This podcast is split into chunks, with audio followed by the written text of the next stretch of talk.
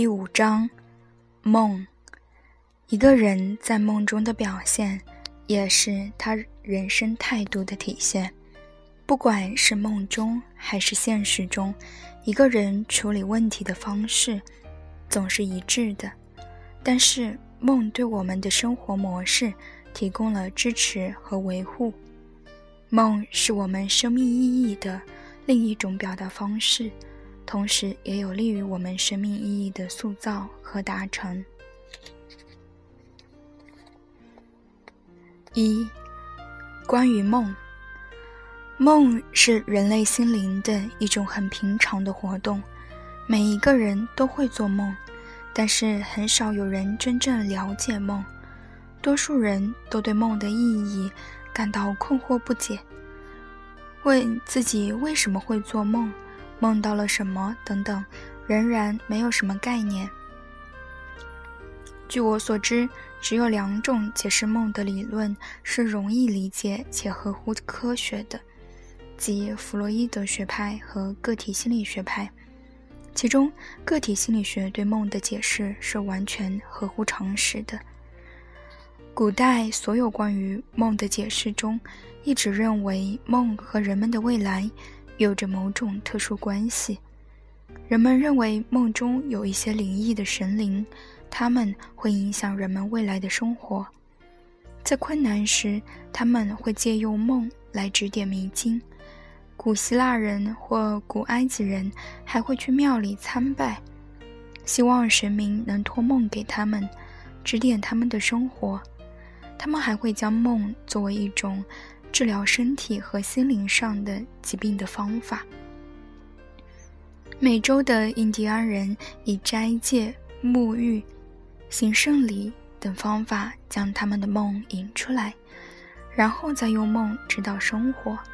在旧约中，梦也被视为对未来事情的预测。在当下，依旧有很多人坚信，梦中的事情都会在现实中发发生。他们相信梦中的自己是预言家，而梦会带他们走进未来的世界，并预测即将发生的事情。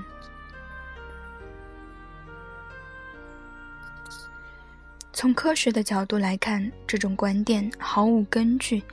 人们在梦中的预测能力远不及人们清醒时候的预测能力。从我开始研究梦的时候，就已经认识到了，梦境中的人的思维并没有清醒时理智，甚至更加混乱和难以理解。但是，我们也发现，梦境在一定程度上确实和未来有一些关系。我们说过，人们曾把梦看成是解决问题的一种方法，也就是说，人们是为了获得梦对未来道路的指引才做梦的。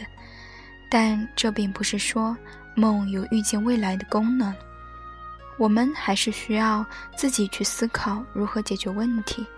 很显然，梦中的任何方法都不如我们清醒时。认真思考整个情境所获得的方法更好。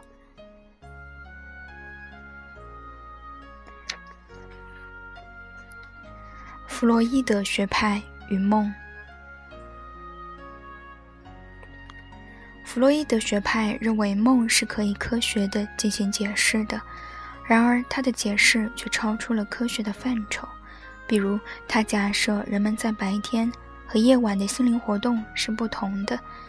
他们所遵循的规律也是有差异的，认为意识和潜意识是互相对立的，而梦所遵循的规律则与白天的思维规律完全不同。有这些观点，我们看不出有什么科学性的根据。原始人和古代哲学家的思想体系中，总是将一些概念区分开来，认为两种概念是完全对立的。比如，他们认为男女。冷热、左右、轻重、强弱等等是相互矛盾的概念，尤其是在神经官能症患者心中，这种对立的二元意识更为明显。但从科学的角度讲，它们是可以互相转转化的，并非是对立的。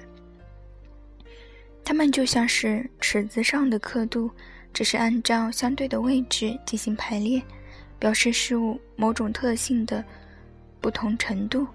同理，好和坏、正常与不正常，也都不是互相对立的概念，而是同一事物的变异。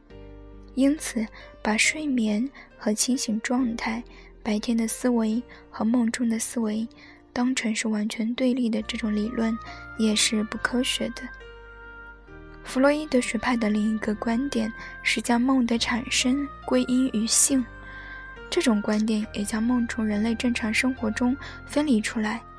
依照这种观点来说，梦就不能体现出一个人的全部人格，它只是人格的一部分。弗洛伊德也发现，在梦中还有一种求死的潜意识的欲望，也就是说，这种观点并不能完全解释梦境。弗洛伊德学派解释梦的名字都过于隐晦。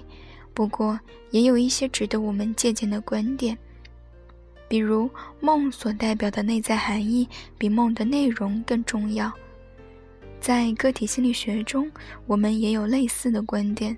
弗洛伊德忽视了科学心理学的前提，认清人格的一贯性及个体各种表现的一致性。这种不足，我们可以从弗洛伊德学派对梦的几个关键问题的解释中看出来。例如，梦的目的是什么？我们为什么会做梦？弗洛伊德学派的回答是为了满足个人没有实现的愿望。但是，这种观点并没有解释梦的全部。假如我们没有做梦，或者忘记了做的什么梦，或者自己也不知道怎么解释梦，那我们怎么能说它满足了我们的愿望呢？每个人都会做梦，但几乎没人能完全理解它。那么，我们做的梦又给我们提供了什么乐趣呢？如果将梦中的生活与日常生活分开来看，梦所能满足的只是梦中的生活的愿望。我们因此对梦做出一些解释。可是，这种观点如果正确，我们就不能将梦境和人格联系起来。梦对于清醒状态的人来说，也就没有了意义。从科学的角度来说，做梦的状态和清醒的人的状态都是同一个人。梦的目的也应该和我们整个人的人格相一致。但是有一类人，我们无法对他们梦中的努力满足愿望的行为进行解释，也不能和他们的整个人格联系起来。他们老是问：生活能给我什么？我要怎么做才能获得满足？我为什么要喜欢我的邻居？我的邻居喜欢我吗？但是我们不能认为他们对满足感的追求就是他们各种人格表现的心理动机。当我们真正发现了梦的目的，它就能帮助我们看出遗忘的梦和无法了解的梦能达成什么目的了。